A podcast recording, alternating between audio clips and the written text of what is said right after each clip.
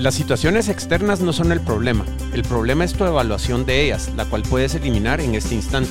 Marco Aurelio. Hola, bienvenidos a Conceptos, conversaciones casuales sobre conceptos importantes.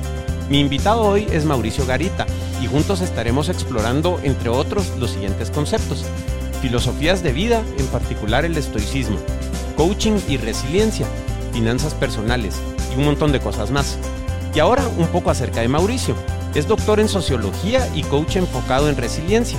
En su búsqueda de conectar los puntos de la vida ha estudiado finanzas, economía, programación, blockchain y literatura.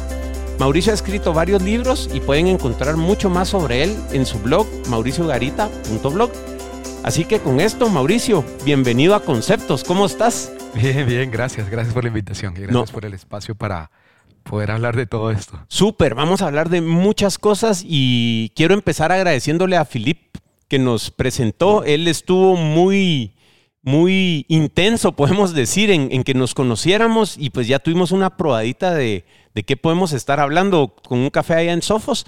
Así, que entusiasmadísimo, Mauricio, de tenerte aquí. Y creo que para que la audiencia pueda entrar en contexto, me gustaría empezar un poco que nos contaras acerca de tu niñez y de dónde nace esta pasión por, por el crecimiento personal y la filosofía.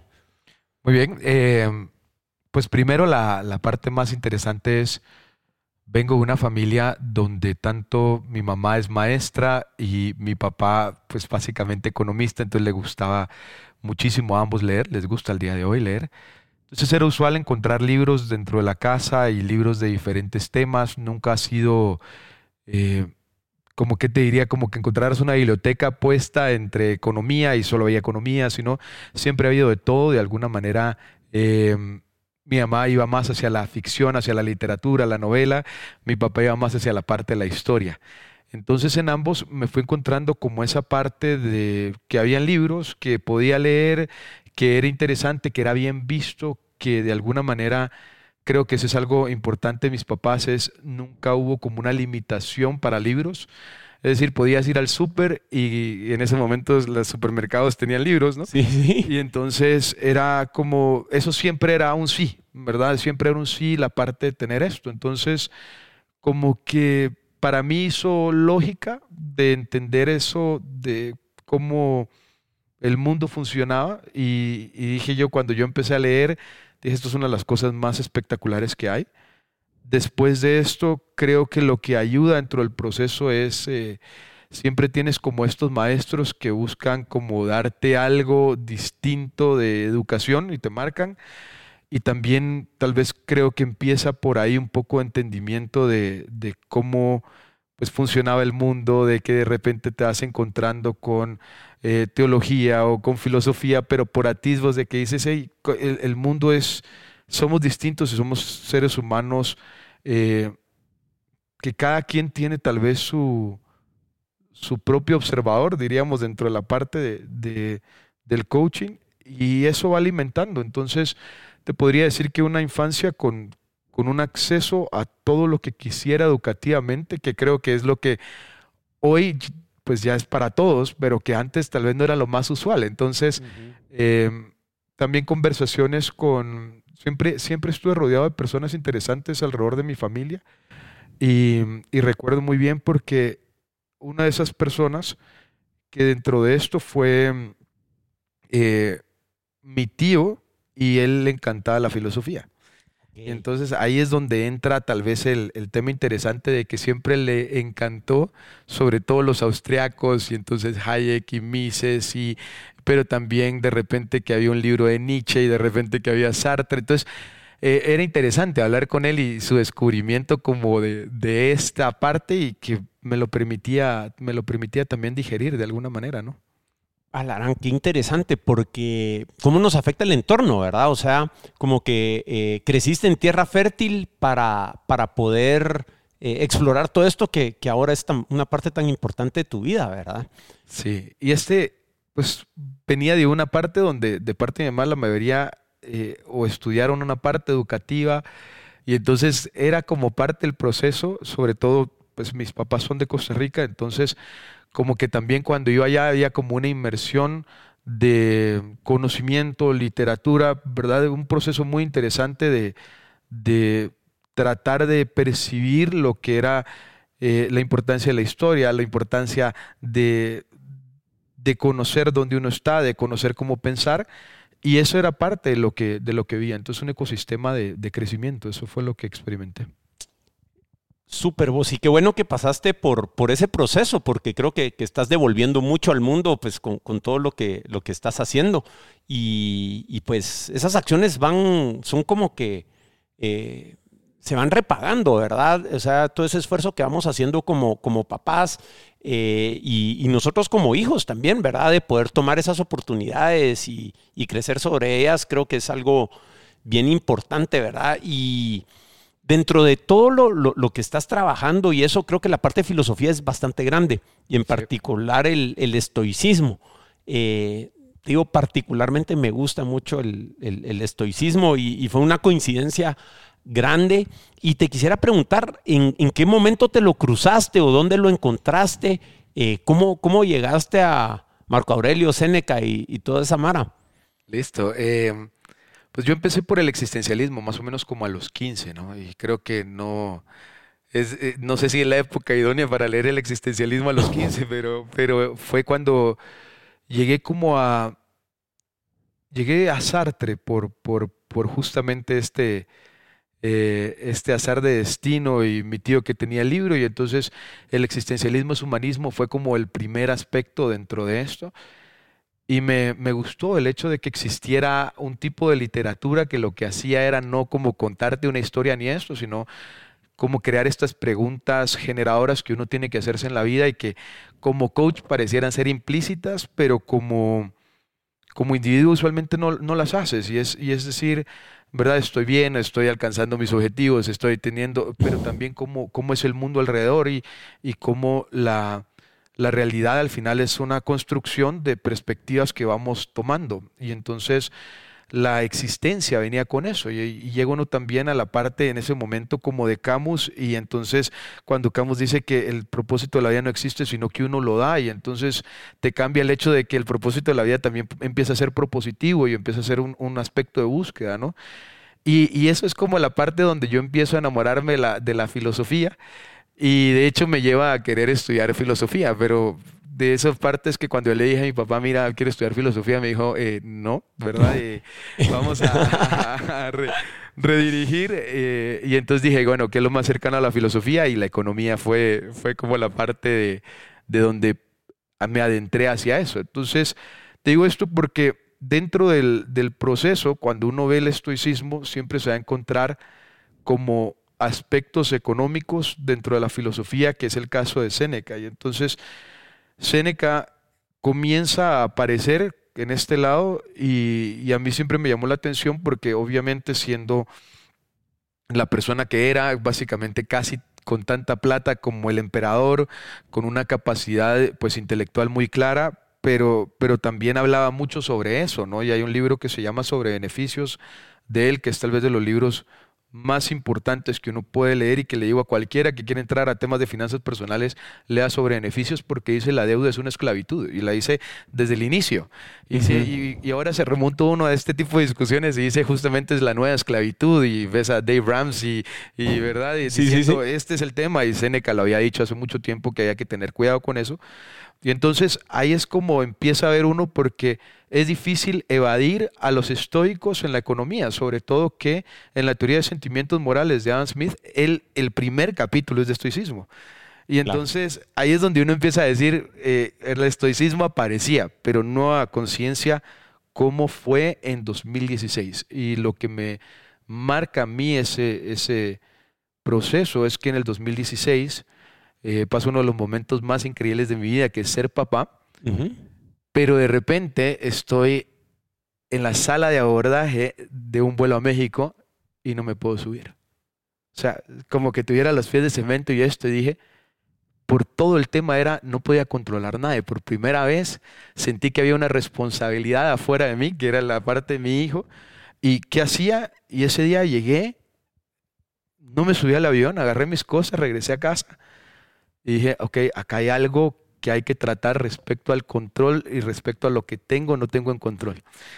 Y entonces ahí aparece Epíteto. Y puedo marcarte que en ese momento, para mí, desde 2016 en adelante, se da un aspecto de control de procesos, de, de, acercamiento al estoicismo desde ahí, con la profundidad que lo tomé, decir, hey, acá hay cosas que no voy a controlar, ¿verdad? Y por primera vez había algo que estaba fuera de mí, que, que, ocupaba una importancia grande, que no era un adulto, que... Y al tratar de entender eso, creo que la, la, la bella consecuencia no intencionada fue que la filosofía empezó a trabajar en ese sentido para que pudiera empezar a llevar una vida mucho más eh, fluida y menos cuadrada como en ese momento lo tenía. Entonces puedo decirte que fue en ese momento y, y de ahí eh, empezó este, este romanticismo con el estoicismo. Claro. mira, hay, hay, tanto que desempacar en, en, lo que me contaste, ¿verdad? Eh, te cuento, yo creo que con la edad para, para el tema del existencialismo, yo me recuerdo que en el colegio leímos El extranjero de Camus y El túnel de Ernesto Sábato. Ponete en segundo o tercer curso. Entonces creo que por ahí va la edad y creo que tiene que ver con este tema de la, de la adolescencia, ponete, y esa búsqueda de, una identidad. Y, y, creo yo que a esa edad te empezás a dar cuenta de varias cosas, ¿verdad? Y creo que la primera cosa que te das cuenta es que no sabes quién sos, pero ya tenés claro que no sos lo que tus papás quieren que seas. ¿Verdad? Entonces por eso es que empieza tanta rebelión en esa edad entre, entre hijos y padres, porque no tenés claro quién sos, eh, crees que sos independiente y no tenés una claridad de saber que todo lo que puedes hacer es gracias al esfuerzo y a los recursos de tus papás. Entonces hay una confusión respecto a la independencia y, creo que todo eso es una, una amalgama bien interesante para, para el tema de, del existencialismo y esa búsqueda, ¿verdad? Sí, este, si uno lo, digamos, si lo tomas, es un poco lo que, lo que hoy como sociedad estamos viviendo y es, estamos buscando que lo externo nos defina en lugar de nosotros definir hacia lo externo. Y entonces, por eso pues, toda la parte de la victimización y la cultura de victimización ha ido creciendo porque al final es el mundo me está definiendo constantemente a mí cuando el propósito de la juventud, de, verdad, y el propósito de la adultez es yo definir al mundo, es decir, eh, yo empujar al mundo y entonces yo defino y eso es lo que al final pues saca todas las habilidades y lo hermoso que uno tiene y lo único que uno es, solo se puede construir si tú vas de acá adentro hacia el mundo y no viceversa. Pero, ¿verdad? Hoy, hoy esa es la parte de que con todo el tema de las redes sociales y todo el tema de, la exposición que se tiene, cree uno que, el mundo lo va definiendo y entonces pues nos vamos enmarcando y nos vamos encasillando y, yo creo que al final por eso sería bueno que otra vez el existencialismo de alguna manera entrara a esos cursos de, de 15 años y como ya lo hemos visto, por eso la filosofía se ha ido removiendo curiosamente de, las, de las escuelas y de los programas educativos desde la juventud, pero era el, era el único punto donde dices, yo, o sea, yo dependo del mundo, el mundo depende de mí. Y, y esa discusión es valiosísima, tenerla ahí.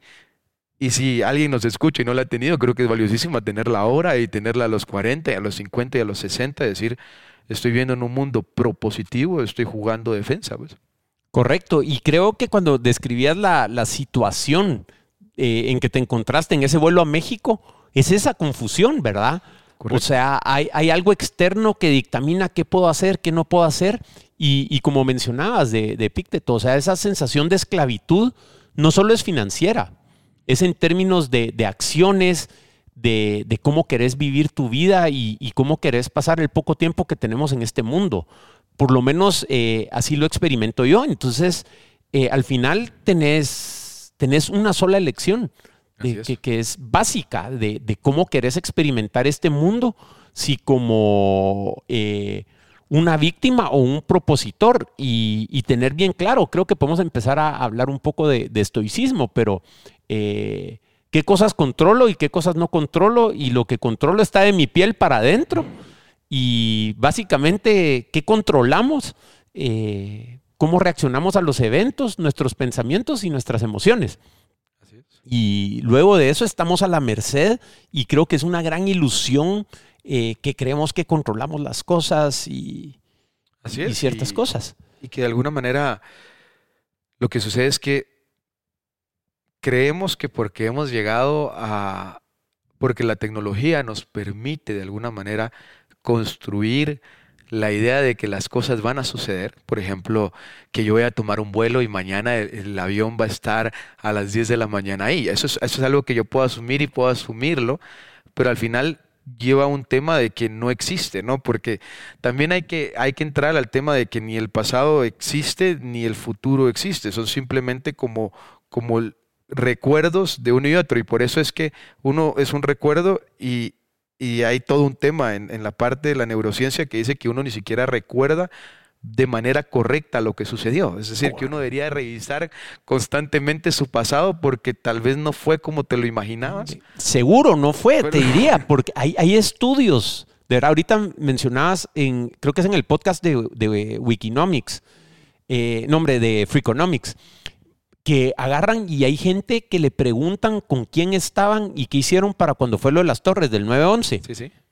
Y los reportes de las personas, o sea, son que estaba con mi papá y realmente estaban con su esposo. O sea, eh, no hay, pero la más mínima eh, exactitud en los recuerdos. Entonces, totalmente de acuerdo. Perdón que te interrumpí, pero eh, es impresionante lo mal que recordamos el, pasado. Correcto, y mucho, y mucho lo basamos dentro de ese lado y decimos, esto es lo que yo me define, así es como yo soy, así es como yo fui. Y entonces uno, ¿verdad? Esas cosas como que te llaman la atención porque también es ser, es ser, es, ¿verdad? Obviamente ser, ser exigente con uno mismo y ser benevolente con los demás, eso es parte también del, del proceso de ser un buen humano, porque, bueno, no puede tampoco ir juzgando uno, pero lo que uno debería hacer es revisar y decir, bueno, mi pasado fue así, y la otra parte es el futuro, de alguna manera uno lo va pintando eh, conforme lo que uno va consumiendo, ¿no? Y, en este momento que estamos hablando, pues obviamente está todo el tema de la inteligencia artificial y entonces la gente dice, no, ya, ya, ya básicamente el ser humano, y dice uno, no, la, la construcción del futuro es tan tan difícil de realizar que tampoco es que uno pueda predecir, sino que uno trata de tomar decisiones con la información que se tiene hoy. Pero al final, lo que se tiene es el presente, y dentro del presente, lo que decía justamente Píteto en el libro Manual de Vida, y que yo creo que es como la primera parte que para mí cualquier persona debería leer, pero es la parte tal vez más, más compleja, es realmente tu reputación. Por ejemplo, ese es el, típico cuando uno empieza acá y empiezas un coaching y le decís, este tu reputación no depende de vos. Entonces, no, no, no, pero mira, y, o sea, ¿qué me detiene a mí de que yo de que tú salgas y digas Mauricio es X, Y, Z? Nada absolutamente nada. Entonces, ¿para qué voy a cuidar yo algo tanto que puede ser tan, tan efímero o tan fácil de, de, quitar? Y luego empezás con la parte también de la salud.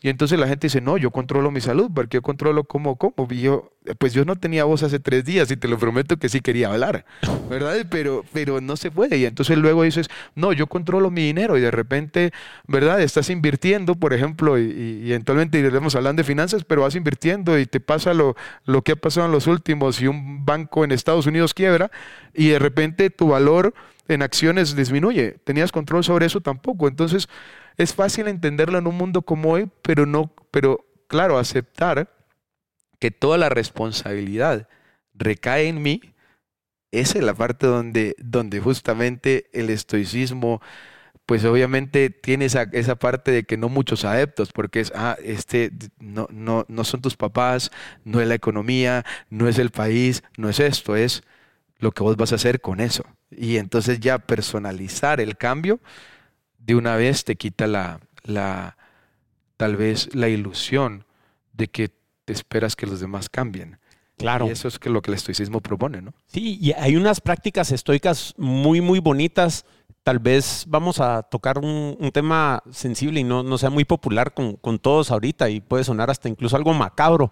Pero ahorita no recuerdo quién de los estoicos propone eh, este ejercicio diario. Ahora hay mucho de, journaling y esto en, las prácticas, pero hay una que me gusta mucho que es eh, imaginarte perder seres queridos, ¿verdad? Claro. Eh, entonces, ponete yo todas las noches que me despido de mi hijo, pienso, bueno, puede ser que mañana no lo vea vivo.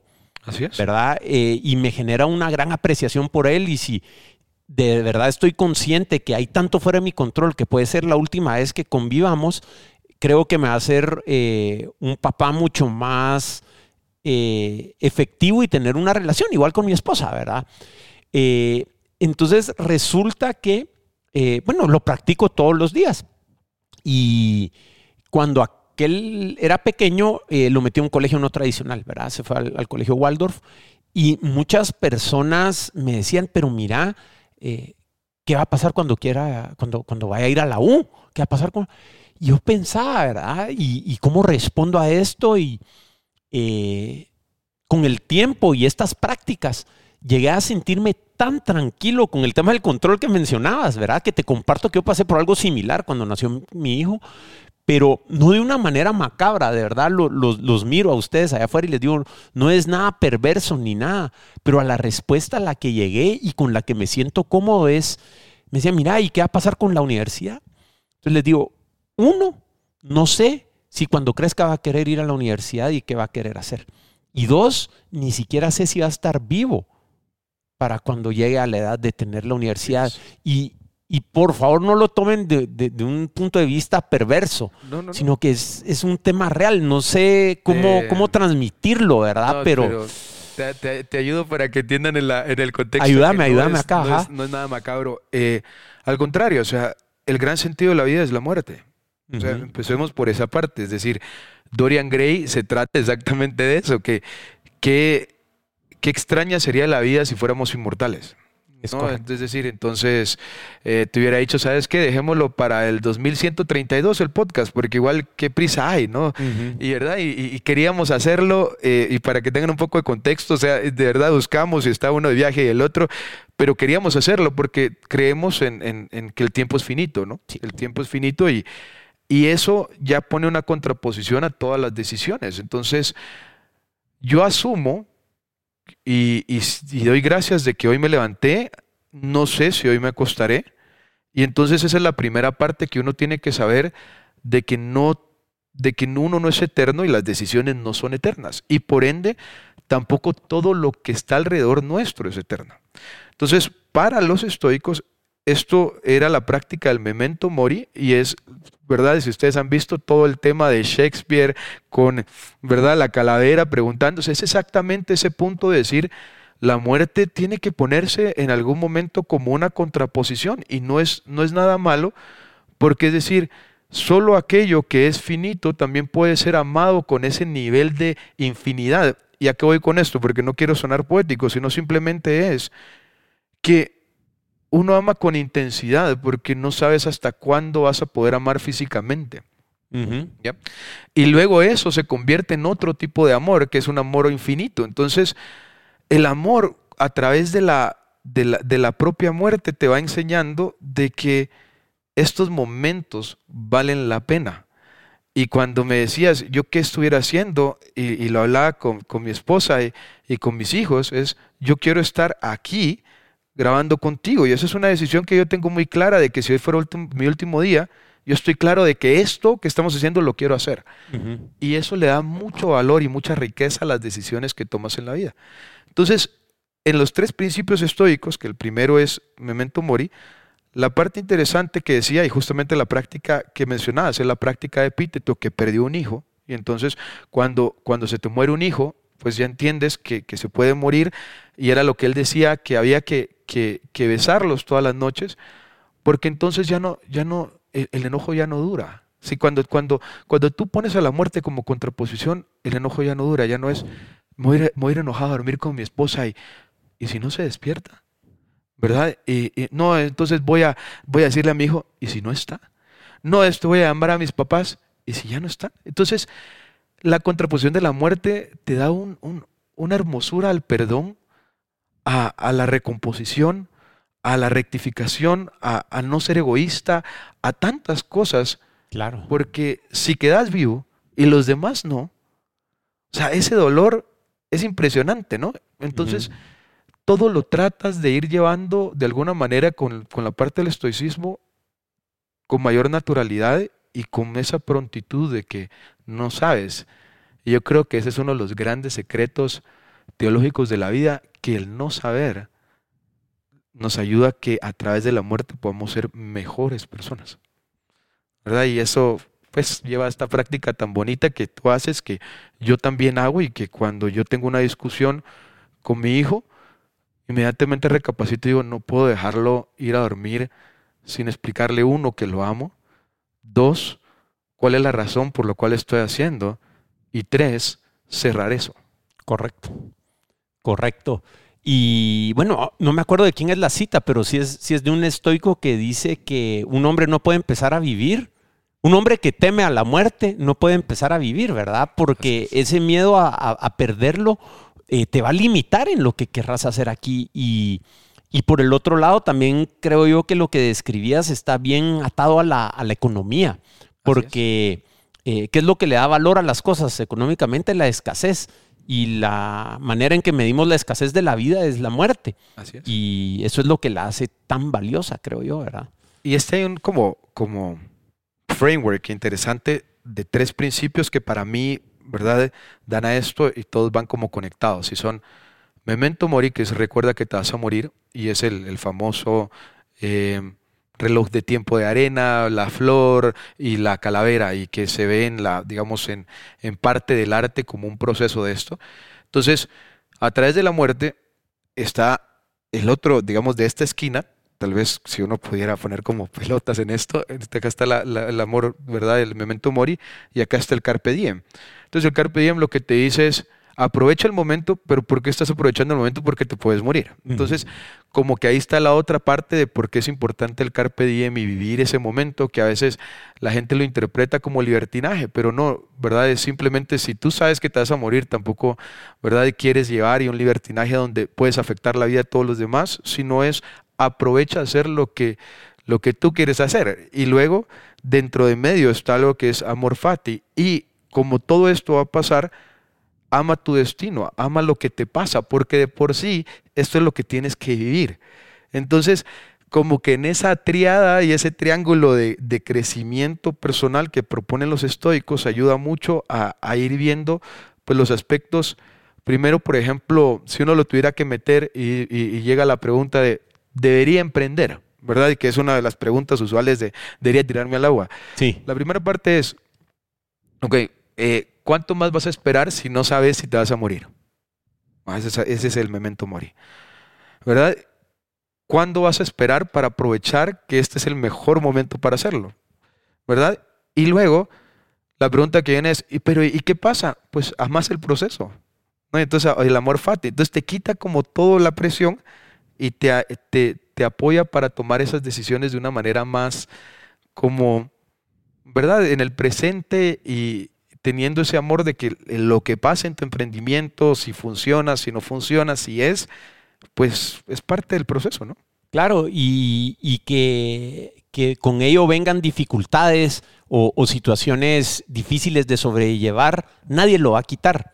No. Lo que sí podemos cambiar, y es un poco la cita con que empecé el episodio, es cómo las interpretas, ¿verdad? Y, y tratar de no luchar ciegamente contra la realidad. O sea, eh, yo creo que mucha de, la ansiedad y, dolor y, hasta cierto punto insatisfacción que, veo a mi alrededor eh, con muchas personas tiene que ver porque se están topando con la realidad de una manera tan dura, donde la realidad le está diciendo, mira, momento, no puedes imponer tus expectativas sobre mí. Las cosas son como son y de cierta manera creo que eh, la sociedad está abrazando mucho eh, este tema de, poder imponer nuestras expectativas, deseos y voluntad sobre, sobre la realidad. Y la realidad es, pues, ¿verdad? Este, eh, hay que matar a un gigante, vamos, y es el ubris, ¿no? El ubris, este ego que ha condenado a todas las personas. Hoy vivimos en una economía que busca hacer crecer el ego, que busca hacerlo. Es decir, búsqueda de la fama, búsqueda de la gloria, búsqueda de temas intangibles que son tan complicados para el ser humano, ¿no? Porque, ¿verdad? Uno diría, eh, los grandes líderes tienen ese momento donde su ubris, ¡pum!, ¿verdad? Lo, lo, pierden y hoy por eso es, yo quiero modificar las cosas porque para mí son agradables y para mí no deberían de ser. Y cuando uno empieza con el yo, yo, yo dentro de los diálogos, se da cuenta que ese es el mayor reto, que lo primero, y yo creo que por eso me parece tan adecuado que Ryan Holiday fue como construyendo y de repente su segundo libro lo puso Ego es el enemigo, porque tiene toda la razón. Es decir, cuando llegas y pones al ego como parte del proceso de crecimiento y que yo no debería estar pasando por esto, por ejemplo, que es una de las expresiones que uno puede llegar a decir cuando algo malo le está pasando, ¿por qué yo? ¿Y, este, ¿y por qué no? O sea, es decir, la, pregunta es, ¿y, por qué no? Si es parte de tu proceso existencial, el pasar diferentes cosas y, y, van a pasar. Ahora, entonces ya no es un tema de que quiero, como bien decías, como tratar de como que fuera estilo los Avengers, agarrar las piedras del infinito y cambiar la línea de la historia, sino es, esta es mi historia ahora, cómo propositivamente yo voy a llevar esto. Totalmente. ¿Verdad? Pero sí, sí, eh, en un, tema de ego tan, tan impresionante como se puede construir fácilmente hoy. Y como lo hemos visto en los liderazgos a nivel mundial, es un tema de, pensar en, en, esa parte y decir, estoy siendo yo, no egoísta, porque no sería la palabra correcta, sino estoy yo tratando, como bien lo ponías, de reformular mi realidad, o estoy tratando de primero aceptar donde estoy para de ahí operar hacia adelante. Genial. Eh, bueno, mencionaste a Ryan Holiday, ¿verdad? Eh, las notas del show de este episodio van a estar en conceptos.blog diagonal filosofía. Eh, ahí las pueden buscar y les vamos a poner ahí el, sitio web dailystoic.com. creo que, Ryan ha hecho un tremendo trabajo introduciendo el, el estoicismo al mundo. su primer libro, El obstáculo es el camino, Obstacle is the Way, fenomenal. Ego is the enemy. Eh, ahorita acaba de sacar uno sobre disciplina, creo. Sí, así es. ¿Verdad? Entonces les recomiendo mucho que, que chequen eso en conceptos.blog diagonal filosofía. Va a estar ahí eh, toda la información de lo que estamos hablando. Y, y, bueno, contame un poco a partir del 2016 tu experiencia de vida, cómo cambió a través de adentrarte en estas aguas, porque al final creo yo que sí eh, pues una filosofía se vive, no se estudia. No. Entonces, eh, sé que le has dedicado un montón de tiempo y, recursos a esto. ¿Cómo tu vida ahora es diferente antes de que te adentraras en este camino? Creo que tal vez la, primera parte, y justamente a esto es, o sea, no podemos evadir la filosofía, sea, o sea somos, somos seres espirituales. Y esa es la primera realidad de que, que si queremos entender el mundo, también tenemos que entender el espíritu como tal, sea desde una visión teológica, sea desde una visión filosófica, pero tenemos que tener algún compás, alguna forma de, llevar la existencia, alguna forma de, retarnos sobre lo mismo. Y creo que ese es uno de los temas que sí te puedo decir, he tenido claridad durante toda la vida y sí le insto a las personas a decir, ¿verdad? Porque cuando cuando uno no se cuestiona su propia existencia y la gente dice, pero ¿por qué esas preguntas tan profundas de la vida que aparecen desde Jesús hasta Marco Aurelio, eh, ¿por qué se hacen? Y es porque, porque realmente el propósito de la vida y definir tu propósito de la vida es importante, es, es algo que vale la pena sentarse. Y de nuevo, ¿verdad? Una de las preguntas usuales es, ¿Hay un solo propósito? No, no hay un solo propósito. El propósito se va convirtiendo conforme va uno avanzando en la vida.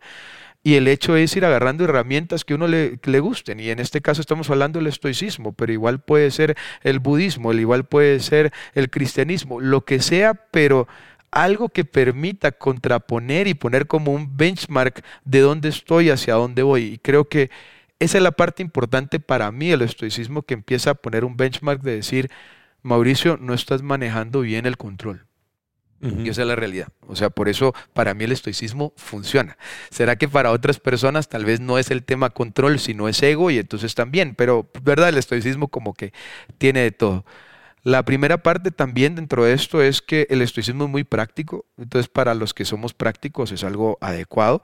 El existencialismo, pues obviamente, ¿verdad? Hay que, eh, si yo pudiera decirte, ¿verdad? El estoicismo es como, como que fuera una comida ya preparada que puedes agarrar y comértela una vez. El existencialismo sí hay que cortar los ingredientes, ¿verdad? Saltearlos y eventualmente sacarlo. Entonces eso hace que sea muy fácil de adaptarlo y decir, ¿verdad? Porque todos los estoicos lo que dicen es, mira, haz esto. O sea, como dice, ¿verdad? Epíteto, besa a tu hijo en las noches porque no sabes si se va a despertar. O sea, te lo está diciendo clarísimo. Directo. ¿Verdad? Directo. Sin anestesia. sin anestesia y, si quieres lo tomas y si no también, ¿no? Entonces no es como que uno tenga que inventarse.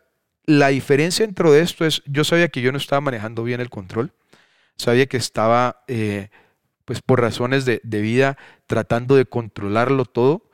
Y, y entonces de repente pues aparece la, la de esta hermosa variable que es mi hijo y dice, ok, esto, esto no, ya, tu, tu framework de creencias, ¿verdad? Empieza no encaja con la realidad. No encaja, ¿verdad? No encaja. Entonces, ¿qué vas a hacer al respecto? Y ahí viene la parte linda que Antonio Gramsci decía que una crisis es cuando el pasado no se ha terminado de, llevar y el futuro no se ha comenzado y estás en una crisis. Y es lindo estar en crisis. O sea, la gente dice, no, esto está... no es, es increíble porque significa que que va a haber un cambio. Y, hay, y tiene que haberlo. Y yo creo que las crisis son importantes y es importante dosificarlas y manejarlas bien, pero eso. Entonces la crisis lleva a que me ahonde en el estoicismo y lleva a que empiece a leer. Yo empiezo por epíteto, usualmente la gente dice, hay quienes dicen yo empiezo por Seneca, aquí yo empiezo con Marco Aurelio, ¿verdad? Eh, yo empiezo por epíteto, empiezo por el manual de vida Luego paso a discursos, de discursos entonces paso a Marco Aurelio, de Marco Aurelio ya llega uno a Séneca y Séneca es mucho más explícito en su forma de literatura. Entonces, lo que va llevando esto son diferentes temas, ¿verdad? Lo primero es asociarlo con las finanzas personales.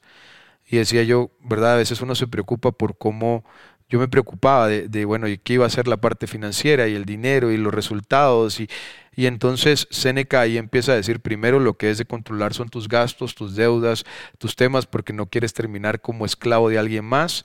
Y Seneca toma algo que luego también, pues en la Biblia se dice claramente que es que cuando tú llegas y tengas una deuda, voy a pagarla inmediatamente porque estás a merced de alguien más. Y entonces como que te dice, el estoicismo empieza a hablar de, hey, no pierdas tu libertad, ¿no? O sea, eso sí es bien importante porque si todo depende de ti, no deberías de perderlo. Y entonces ahí también se conecta con epíteto, que epíteto dice, ¿qué prefiere, ser ciego o tener una mente que no está clara? Y dice claramente él, ser ciego. O sea, yo prefiero pensar bien que ver bien. Y entonces empieza como una parte interesante dentro del proceso de, ok, ¿dónde, ¿qué es lo que yo quiero de la vida respecto hacia adelante? Quiero, ¿verdad? Este tema de, libertad o quiero vivir ciertas ataduras eh, que uno va haciendo y que financieramente son algunas o socialmente son otras. Y entonces, ¿querés como que se te imponga lo que hablábamos hacia afuera o querés imponer y, y usar tu libertad para con los demás? Y creo que ahí fue donde empezó un cambio también y que empieza un cambio que, que, llega en un momento justo porque también empiezo a, percibir la libertad de una manera distinta y, y, entonces empieza uno a valorar muchísimo, yo sobre todo, el hecho de la libertad y lo que la libertad puede darnos. Entonces ahí entendí lo que significaba libertad financiera también, que es la libertad de no tener ninguna correspondencia con alguien más financieramente hablando y que te permita pues tomar decisiones. Y para mí eso fue el estoicismo. El estoicismo fue el mejor camino, el mejor highway para encontrar la libertad. Genial. Y bueno, ahorita que estás mencionando las finanzas, pues eh, sé que ese es tu mundo profesional, ¿verdad? Eh, ¿Nos quisieras contar un poco acerca de cómo eh, has ayudado a las personas con que trabajas, en donde has estado trabajando eh, en, planteamientos financieros y cómo todo este tema de la filosofía te ha ayudado a, poder ayudar, valga la redundancia, a otras personas para lograr mejores resultados financieros. Creo que eso es interesantísimo. Súper. Ayer estaba, estaba viendo eh, digamos, a, a es uno de los impresionistas más grandes de Wall Street, y él estudió filosofía en Princeton. Y entonces estaba viendo como el documental y, la parte, dice uno, interesante de esto, y lo encuentra uno que los financieros o los economistas y la filosofía es como que no pudieran evadirse de alguna manera. Y la primera parte es que sí, vivimos en un mundo donde puedes entrar a cualquier plataforma y aprender cómo calcular un WACA, cómo hacer un modelo financiero, cómo hacer esto. Pero ahora, la narrativa, como diría Damodaran, dentro de la parte financiera es fundamental para la toma de decisiones, tanto personal como empresarial. ¿Verdad? Porque es decir, yo cuando llega alguien y me dice, Mauricio, mira, esto es lo que queremos modelar, esto es lo que queremos replicar en un Excel, lo que yo quiero es replicar la forma más real de esa visión que tiene la persona sobre su negocio. Es decir, por supuesto que puedo decirte, mira, de acá a cinco años vas a proyectar ventas y a ser multimillonario, pero también hay que ver si filosóficamente tú estás en el aspecto de los sacrificios que puedes hacer para llegar a ser multimillonario, si la circunstancia está hecha para eso. Entonces, hay muchísimas cosas alrededor que abarcan y que tienen que ir con una pregunta de, ok, ¿qué es lo que tú ves en el negocio? Sobre todo cuando estamos hablando de analizar una startup o analizar una fintech o analizar que dices, ¿verdad? La persona importa mucho y es lo que te dicen, por ejemplo, en cualquier VC cuando haces, ¿verdad? La persona te puede llevar del punto A al punto B. Entonces, por más que el modelo y las herramientas, si la filosofía no está y la parte ahí creo que se une mucho con el coaching, es entender que hay algo más atrás de los números y que los números al final, como diría Pepe Mujica, el dinero es una representación del tiempo, que te compra tiempo de ocio, que te quita tiempo de ocio, pero eso es, ¿no? O sea, y entonces cuando entiendes que el mundo del dinero es un mundo de tiempos, es un mundo de que yo te estoy, ¿verdad?, dando aquí para ganarme allá y que todo eso va siendo como una filosofía detrás, entonces también dejas de verlo como el objetivo primordial. Pero ahí es donde existe más reto, porque, ¿verdad? ¿Qué es lo que pasa en las finanzas personales? Lo que pasa en las finanzas personales es, mira, eh, te encuentras a alguien que quiere subir tú, millonario. Ok, listo. ¿Con cuánto dinero te retiras de la mesa? O sea, esa es una pregunta que yo hago de cajón y digo, ok, ¿cuánto? ¿Cuánto, cuánto es suficiente? O sea, ¿cuánto dirías? ¿Va 10 millones? ¿20 millones? Y, y ya estuvo. O sea, ¿y luego qué? Entonces la persona dice, no, no, no, luego dejaría de trabajar. Ok, ¿para qué? Y dejaría de trabajar para disfrutarme la vida. Y, entonces significa que lo que estás trabajando no te disfruta la vida. Es decir, eh, y entonces como que toda esta idea de que yo voy a llegar y voy a hacer mis finanzas para retirarme, ¿verdad? Va contraproducente a lo que Marco Aurelio decía, que uno no debería buscar vacaciones en su vida porque significa que las vacaciones es que sos infeliz con lo que tenés. Correcto. ¿Verdad? Y entonces cuando uno empieza a ver como la parte filosófica del dinero, con razón, si estás en un trabajo que no te gusta, pues obviamente vas a tratar de escapar de ese trabajo de la manera que es y cómo lo vas a hacer, gastando toda la plata que estás haciendo, tratando de, salirte de, de, donde estás. Y entonces, ¿qué te va a llevar? A seguir trabajando a eso. Y entonces decís, ya, ya no vivimos tampoco en esa economía y creo que es algo de lo positivo de los emprendedores y de todo esto, es si hay algo que te gusta, créalo. O sea, si querés vivir del arte, si querés vivir de la música, si querés vivir de la escritura, o sea, hazlo, pero búscalo dentro de esto. No agarra y vete al punto donde quiero hacer dinero y luego lo, voy a vivir de los 60 a los 90, porque históricamente sabemos que eso también puede ser altamente improbable, ¿no? Eh, entonces, ahí es donde la filosofía y los números se conectan un poco. Ya de verdad que qué valioso eso. Y, y, sí, muchas personas vienen así contando, esperando que sea viernes a las 4 o 5 de la tarde para, para dejar de hacer lo que sea que hacen y, poder, la palabra que usaste me gustó mucho, escapar, ¿verdad? Pero eh, tu vida es cada instante, ¿verdad? Y, no puedes escapar de eso. y creo que es bien importante reconocer este concepto de responsabilidad, ¿verdad? Y, yo creo que responsabilidad es adueñarnos de los efectos de nuestros actos. Así es. Y escoger dónde trabajamos, cómo trabajamos, con quién trabajamos, con quién hacemos las cosas, eh, es responsabilidad porque son decisiones que tomamos. Y tal vez muchas personas en este momento no están eh, sintiéndose totalmente plenas o a gusto haciendo lo, que están haciendo en, su trabajo.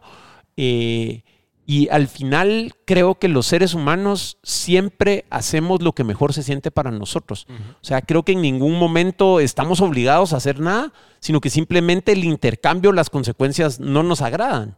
Entonces puede ser que haya alguien en, su trabajo que está soñando con ser emprendedor y dice, y, pongamos que, su entorno laboral no es el mejor, y dice, ah, es que no me puedo ir porque tengo estas responsabilidades o esto y lo otro.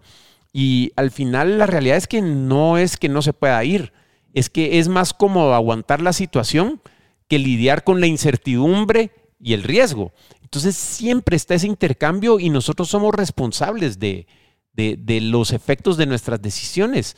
Entonces, creo que vale la pena exhortar a decir, en ningún momento estamos obligados a nada. Siempre estamos escogiendo. Sí, eh, puede ser que no nos gusten los resultados de una elección o la otra, pero el ente activo ahí siempre al final somos nosotros, ¿verdad? Así es, y este, cuando, por eso la primera parte, cuando uno habla de finanzas personales, dices, tienes que entrar al mindset, es decir, no es, mira, ahorra 10%, eh, te diría, léete El hombre más rico de Babilonia, ya estuvo, y entonces ya se van a resolver todos tus problemas. Em, y creo que por eso Dave Ramsey también como que es bien duro con la gente diciéndole esto es y esto no es.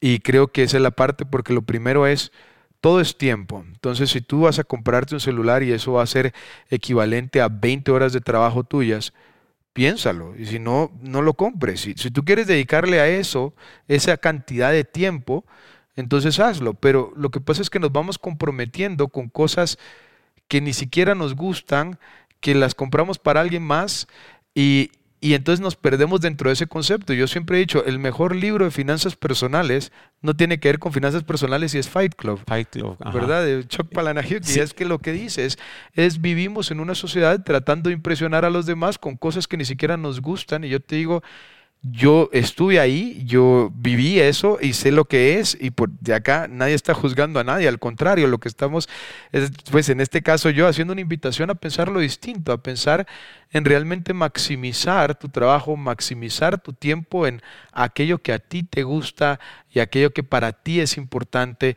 y aquello que para ti es valioso para construir una vida donde puedes tener efecto. Ahora, todo va a ser eh, peaches and cream y feliz y esto, pues el estoicismo nos enseña que no pero sí que es tu elección y sí que puedes cambiar y que sí que si, ¿verdad? Puedes emprender, pues puedes hacerlo también, como dice Adam Grant en Originals, que empezaron Steve Jobs y Wozniak, no es que dijeron un día, hey, vamos a empezar nuestro negocio, no, ¿verdad? Estaban en una compañía y primero se retiró uno y a los 10 años se retiró el otro y empezaron a hacer sus temas, o sea, pero haces un plan, ¿verdad? E, es decir, no es, no es, esto no es una invitación a, a ¿verdad? Díganle chava a su trabajo hoy porque están infelices, sino es, haz un plan para buscar ese lugar donde crees que puedes aportar más, donde crees que puedes tener o prepárate o estudiate o haz las cosas diferentes porque sí está en ti el poder hacer un cambio y esa es la parte tal vez que el estoicismo es empoderador en momentos donde puede ser que la sociedad nos está diciendo no, no, no estás empoderado, al contrario,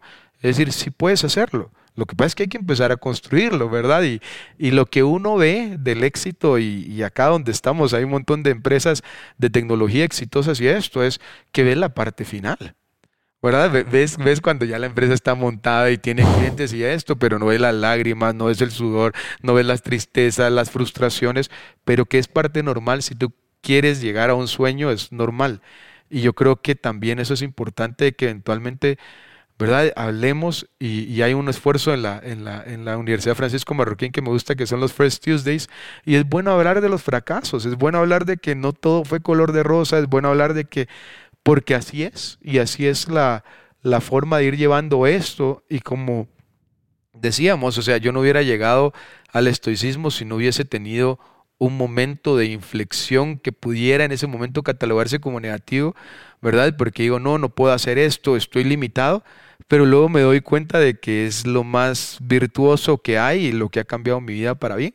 Genial.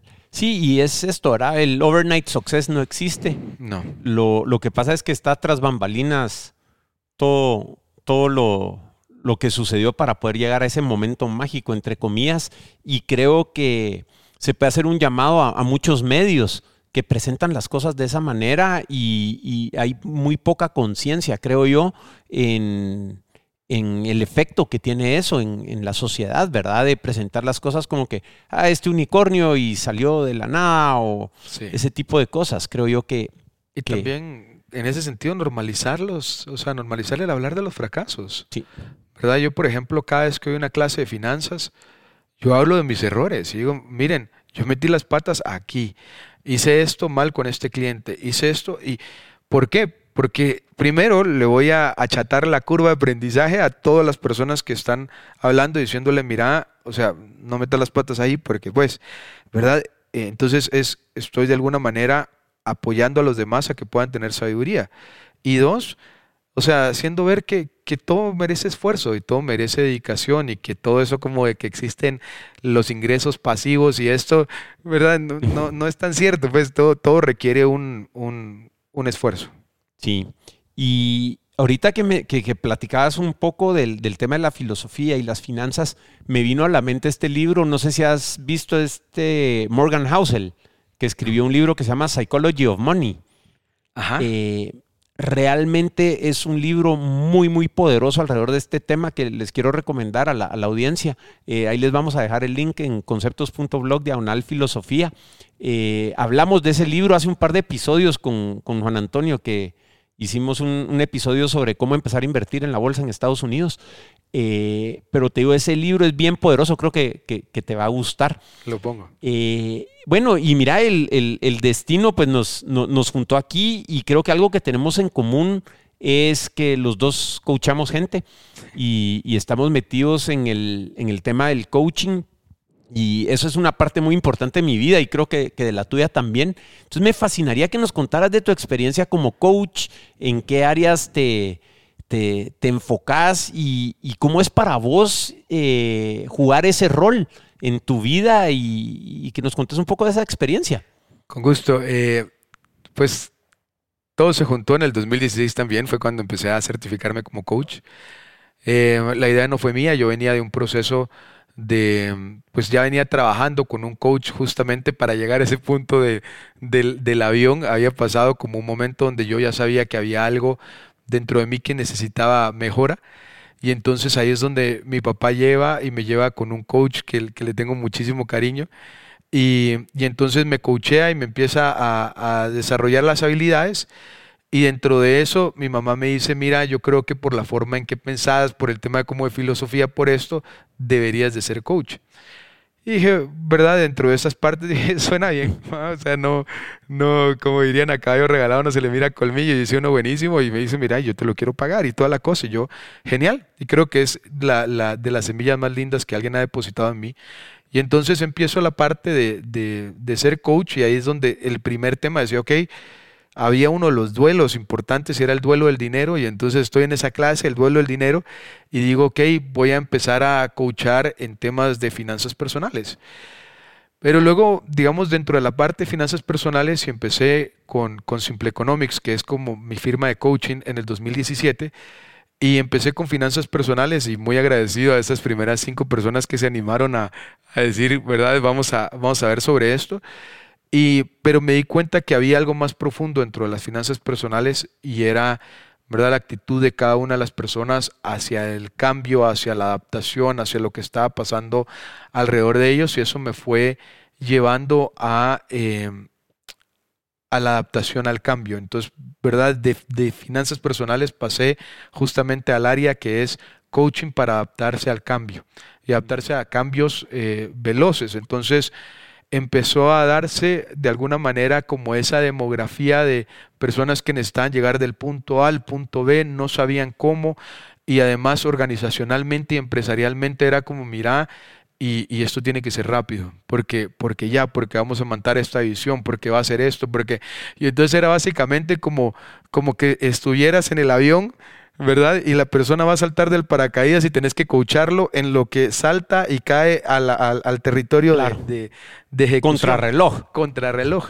Y entonces me empezó a encantar el hecho de decir, ok, tengo este tiempo, esta parte, ¿cómo logramos el coachí y yo, ¿verdad? Movernos del punto A al punto B con esa velocidad. Y entonces eh, ahí empieza como, ok, tengo que agarrar todo el framework de todo lo que tengo, economía, filosofía, verdad, historia y todo lo que es, y, cómo adaptarlo para ir poniendo posiciones que le hagan sentido a la otra persona para cambiar y que dentro del proceso de su observador vaya teniendo diferentes perspectivas que le permita decir por acá es y que esto vaya llevando como aceleración. Entonces, ese lugar que yo creo que, que, que es interesante dentro del coaching, porque realmente no es como que uno encuentre, ¿verdad? Acá como una aceleradora de cambio, como una incubadora personal, ¿no? Y es ahí donde, donde he estado durante los últimos, eh, puedo decirte, cuatro o cinco años. Y lo último que incorporé fue que empecé a estudiar con un centro eh, de Nueva Zelanda lo que es resiliencia. Entonces, porque mucho de lo que pasaba es que cuando es cambio, es yo me voy moviendo, pero mi yo anterior también me jala. Entonces yo estoy tratando de pasar de mi yo hacia adelante con ese cambio, pero mi pasado me jala y entonces yo empiezo a crear como una distensión dentro de ambos. Y, entonces a veces el tema es, ¡pum!, me choco, me caigo al suelo, me caigo sobre mi yo anterior y entonces me cuesto al verme levantar. Y entonces esa era como la parte de, la resiliencia. Yo venía con la idea de que es bounce, bounce back, decían, ¿verdad? Esa es la frase como en inglés, como, y me decía, mi, mi, mentor me decía, no, bounce forward, ¿verdad? O sea, no bounce back, no es volver, sino es, ¿verdad?, para adelante. Y, y entonces ese coaching de resiliencia lo que permite es que cuando está, cuando está en el cambio, poder apoyar a la persona que no solo es cambio, sino también al a ser propositivo y a ir buscando formas de desarrollarse. Y entonces ahí empieza, ¿verdad? Como lo hablábamos, ahí empieza que toda la resiliencia es también holística. Entonces tiene que ver con ejercicio, tiene que ver con alimentación, tiene que ver con journaling, tiene que ver con prácticas que a ti te ayuden a ir manteniendo un momentum que el tema es que el cambio, sin ese momentum, sin esa búsqueda, eh, es fácil regresar a los hábitos anteriores y cuando la posición en la que estás, cuando el momento, la verdad, eh, la organización donde estás necesita de tus habilidades, pero las necesita ya, que ese deployment sea de alguna manera, por decirlo así, como automático. Entonces, eh, ese fue, y esa es la parte de coaching donde estoy y, honestamente me apasiona y me encanta las personas con las que en este momento estoy eh, trabajando y, es justamente esos retos y, nos, de verdad nos divertimos mucho en las sesiones porque es decir, cómo me adapto a, temas de, de, manera más eficiente, más rápida, porque pues ya voy en el aire, ¿no? No, seguro. Y, todo este tema de cambio y transformación que mencionas, ponete algo que me gusta mucho a mí pensar, es cuando alguien tiene una meta que no ha podido lograr, eh, muchas veces el enfoque es en la meta.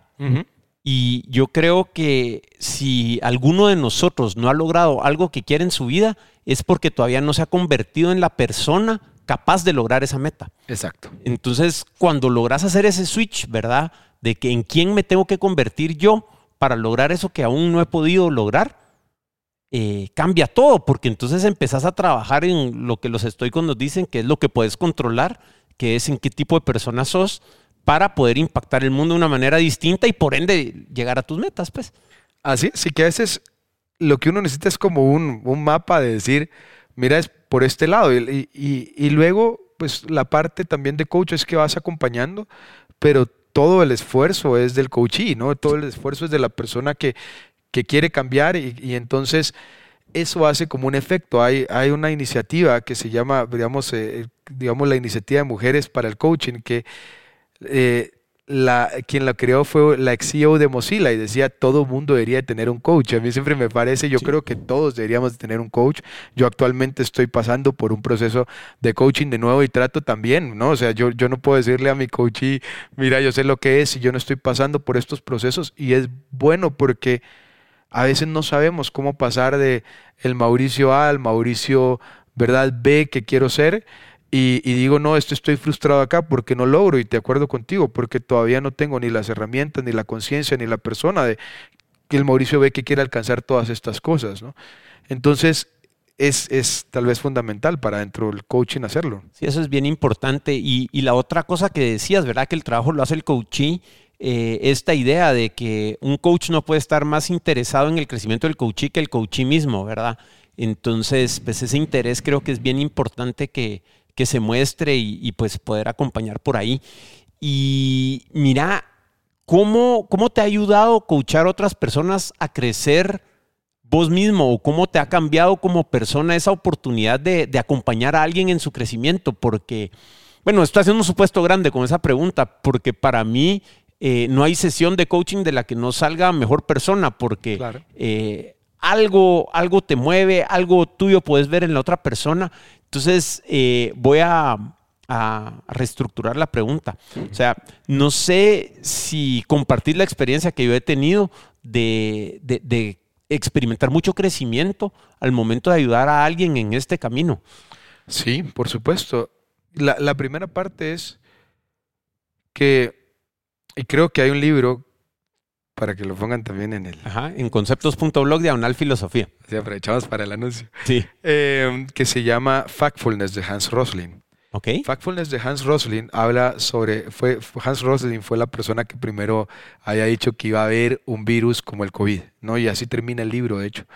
Eh, pero Hans Rosling dice que Factfulness, el gran tema es que estamos acostumbrados a vivir en una burbuja de nuestra propia información y a consumir lo mismo. Entonces, ¿verdad? Por ejemplo, yo soy aficionado al Manchester City, entonces todas mis noticias son del Manchester City, entonces no quiero saber nada del Manchester United, por ejemplo. Ajá. ¿Verdad? Poniéndolo así. Y, y que mi círculo entonces de amigos, pues sabe que me gusta el City, y entonces no me habla del United, ¿me entiendes? Entonces te empiezas a hacer como una parte de sesgos que, que, claramente nos demostró todo el tema de las elecciones y la parte de Cambridge Analytica y Facebook y todo, toda esa discusión.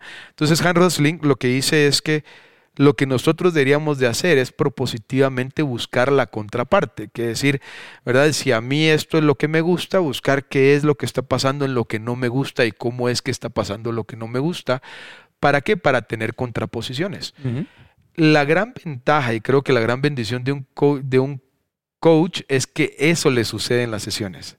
¿verdad? Y que vas a tener una visión distinta, porque tú no estás pensando en que si los coaches van a venirte a pensar igual que como tú piensas, sino que puede ser que de repente dices algo y dices, nunca lo había pensado así. Y estás a media sesión, ¿verdad? A mí me gusta apuntar mucho y decís como, wow, ¿verdad? Esto no lo había visto y de repente sabes desde ese momento que cambiaste. y, creo que esa es la parte más linda de ser coach. De hecho, que, tienes la, como una, una primera fila a nuevas realidades y a nuevas visiones. Y, eso es un gran privilegio y es el gran privilegio de ser coach. Yo siempre lo digo, ¿verdad? O sea, sentarse y hablar con alguien que se abra, que abra tu vida, eh, que, que, que diga, que sea honesto y además que dentro de eso te pueda pivotear tu forma de pensar es espectacular. Pero es espectacular y para mí eso, eso, eso te cambia. Entonces, sí, ¿verdad? O sea, no, no puedes no evitarlo porque como dicen, ¿Verdad? Hay dos, eh, a mí siempre me ha gustado la división que hacía C.S. Lewis sobre los pecados, ¿no? Y C.S. Lewis en, en, mero cristianismo decía que los pecados eran por omisión o por comisión. Y entonces por omisión era no sabías que estabas haciendo algo mal, por comisión lo sabes a propósito. Y es ahí cuando se dice que, que ignorance is a bliss, ¿no? Que la ignorancia es una bendición porque en el momento en que un coach dentro de una sesión te hace ver algo dentro de ti, entonces ya no estás pasando de la omisión, ya estás haciendo comisión. Y si tú ya sabes y no quieres cambiar, ya entonces aceptas que a propósito no estás cambiando. Y como diría pues uno de mis mentores de coaching, que estás ganando algo al no cambiar.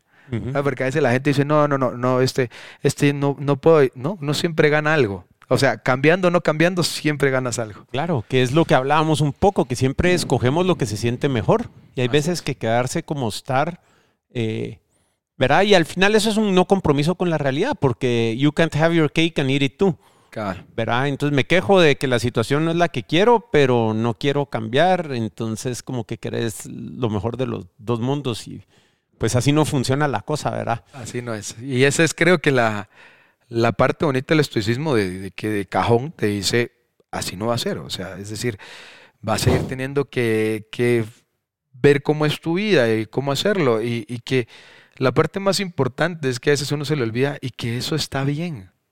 O sea, que está bien tener crisis, está bien tener problemas, está bien tener dificultades, como también está bien ser feliz, como también está bien tener buenos momentos. O sea, no todo tiene que ser, ¿verdad?, completamente blue skies y no todo tiene que ser algo oscuro. O sea, todo es un balance y una forma de cómo podemos percibir eso, porque ahí está Víctor Frankl, ¿verdad? Pasando eh, ¿verdad? sus momentos eh, en el holocausto y diciendo y, escribiendo dentro de sí mismo el hombre en búsqueda del sentido, diciendo de los momentos más oscuros puede salir la luz más brillante. Y, dices, este, es el punto de la vida, nada, nada, de, nada debería de, de definirte si no pasas tú por definirlo primero. Y creo que ahí es importante para cualquiera dentro de esto y también para agregarlo a los recursos. Brené Brown Ah, y verdad The Atlas of the Heart, Dare to Lead, que es donde dice cuando tú empiezas a aceptar tu propia narrativa, tú puedes cambiarla. Pero en el momento en que tú quieres hacer, ¿verdad? Y como no, eso no me pasó a mí, no, yo no voy a asumir que estoy en esa situación, yo no voy a asumir, como bien decías tú, que esta es mi responsabilidad. Entonces tú no puedes cambiar la narrativa, tú no Correcto. puedes escribir la, la historia de, de quien triunfa. Y creo que eso es una idea que viene de los estoicos y es, vas a ser dueño de tu propia narrativa, vas a ser dueño de que tú estás pensando así, de que como diría Marco Aurelio, tus pensamientos están entintados del color que tú le pones. Claro. ¿verdad? No es que, ¿verdad? Es decir, si tú quieres entintar todo con pesimismo, con fealdad, pues lo vas a entintar todo y el mundo va a ser un lugar muy oscuro y muy feo. Correcto. Sí, y al final del camino creo yo que la panacea de esto es que los, los blue skies o las crisis o eso, al final podemos llegar a experimentarlos independiente de nuestro estado emocional o nuestra experiencia de vida. O sea, no es, creo yo, que no es una ley natural que las crisis nos tienen que bajar de ánimo. O no es una ley natural que cuando las cosas no salen como queremos nos tenemos que enojar. O, o- lo que sea. Yo creo que eh, al final del día a lo que nos invitan los estoicos es a reconocer que nuestro mundo interno es independiente del externo y que podemos actuar y experimentar nuestro mundo interno eh, tal y como querramos, independiente de lo que esté pasando allá afuera, y que esa es la única manera de constantemente ser felices, porque lo que pasa allá afuera no tenemos control alguno, ¿verdad? No, y, yo le digo a cualquiera que, que esté buscando, digamos, cambiar, póngase en una contraposición de leer biografías. ¿Verdad? Es decir, si alguien está pasando por episodios de depresión, ahí está Winston Churchill para acompañar con su famoso perro negro y la forma en la que él lo estaba pasando. ¿Verdad? Si uno está pasando por momentos difíciles, ahí está Malcolm X, ahí está Viktor Frankl, ahí está.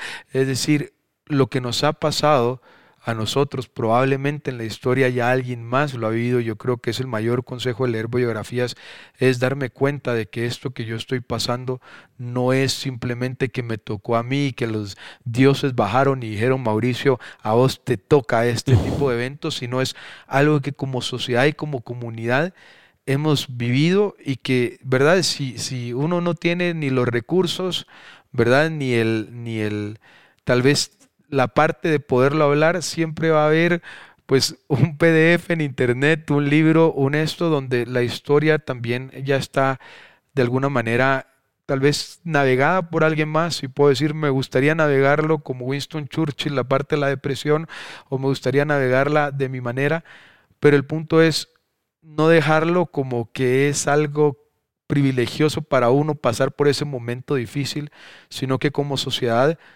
todos estamos de alguna manera, ¿verdad?, cargando nuestros propios, nuestras propias cruces, nuestros propios temas, y, y eso también es una invitación, ¿verdad?, si yo lo pudiera hacer, a que todos seamos mucho más gentiles, mucho más amables con los demás, porque cuando uno empieza también como coach, te das cuenta que todos, todos, absolutamente todos, tenemos nuestros retos, ¿verdad? Todos tenemos, eh, si, si, si alguien está casado, pues todos tienen problemas de pareja y eso es parte de, si alguien está divorciado, pues también hay esos problemas y, y el mundo, pues eso es lo que nos puede también unir, así como nos une la muerte, también nos une el hecho de que experimentamos dolor y eso nos puede hacer una empatía con los demás de decir, deberíamos de buscar, pues por lo menos que cada persona que encontremos se vaya mejor de cómo nos encontró a nosotros.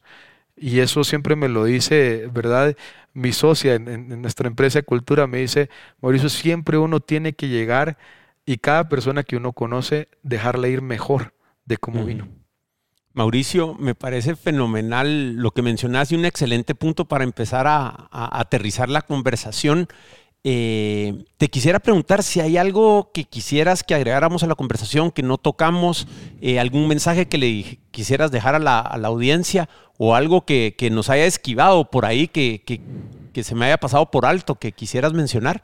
Pues lo primero es, eh, en, la, página de conceptos estarán mis contactos. De alguna manera, es decir, buscar, pues ya pues tú estás acá también disponible, buscar hablar. O sea, yo creo que la, la parte más importante es no promovamos una cultura del silencio sobre nosotros. Al contrario, hablemos, hablemos, tomemos nuestra narrativa, discutámosla, hablemos, seamos empáticos con los demás. Creo que mucho de lo que está pasando hoy es que estamos muy callados, estamos eh, muy centrados en nosotros mismos y estamos también centrados en juzgar al prójimo en lugar de cambiarle como el chip y saber que todos estamos pasando por esto y que todos podemos ayudar a los demás, eh, creo que hay que hacer conciencia en que estamos viviendo en una época donde la segunda causa de muerte a nivel mundial es el suicidio y son las personas que se están queriendo despedir de este mundo y, y el punto aquí, ¿por qué lo menciono? Es porque tiene su relación con ser buenas personas y con tener esa parte de gentileza para con los demás. Entonces, si yo pudiera decir dentro de esto es pensar en, en lo que el prójimo está viviendo, ¿verdad? De buscar ser, eh, ser mejores con los, con los demás, buscar ser más amables con los demás. Em, hay una película que acabo de ver que no sé ni, ni cómo, pero es que está de todo al mismo tiempo y en todo lugar. Y, creo que habla de eso, habla de lo importante de ser gentil y lo importante de los Óscares en esta vez fue que ganaron películas donde los personajes buscaban esa amabilidad, como en The Whale o como en esta película. Y creo que eso es lo importante, ¿no? O sea, sí hay una influencia, sí somos importantes para los demás, sí somos importantes como sociedad y creo que no tienen que tener ¿verdad? No tienen que ser coach, no tienen que ser eso para buscar ayudar a alguien, darle un consejo, darle buen ánimo, decirle vos si podés, ¿verdad? Animar a la gente. O sea, no, no, hay, no hay que ser profesional, ni psicólogo, ni psiquiatra para ser una buena persona. Y esa sería la parte, pues, buscar ser buenas personas, buscar que el mundo sea, por lo menos nuestro mundo alrededor, sea mejor. Genial, genial. Bueno, pues van a poder encontrar todo lo que hablamos eh, en este episodio en conceptos.blog, diagonal filosofía. Pueden saber más acerca de, de Mauricio en mauriciogarita.blog. Así es. ¿Verdad? Eh, creo que ahí pueden encontrar todo lo relacionado a vos, están todos los links. Eh, Mauricio, mejor que, que esto no se puede, de verdad que tenía expectativas altas eh, por todo cómo nos presentaron y, que nos hemos conocido. Creo que las excedimos. De verdad te agradezco mucho haber compartido tu conocimiento, todo lo que sos y haber traído pues todo este positivismo y conocimiento a conceptos. De verdad que estoy súper agradecido con vos y muy contento de, de cómo cómo salió esto, así que te agradezco un montón. No, muchas gracias. Gracias por el espacio. De verdad que sí. Y de nuevo, eh, pues sí, ahí está el estoicismo y ahí va un, tema de listado y busquen la filosofía de su vida. Súper. Pues les digo, yo creo que este episodio es de, los mejores que hemos grabado, lo digo en vivo, espectacular. Eh, espero que lo disfruten y bueno, nos vemos la semana que viene. Muchas gracias por vernos hasta acá.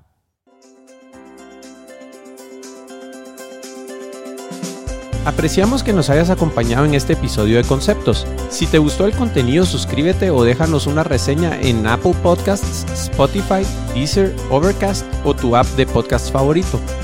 No olvides visitar conceptos.blog para unirte a la conversación y aprovechar las notas del show. Para contactarnos, escríbenos en Twitter a arroba conceptospod o envíanos un email a show conceptos.blog. Conceptos es una producción de Ricardo Cuzuco Ortiz, quien también graba, edita y masteriza el podcast. Manolo Álvarez conduce el podcast y conceptualiza todos los episodios. Gracias por escuchar y hasta la próxima.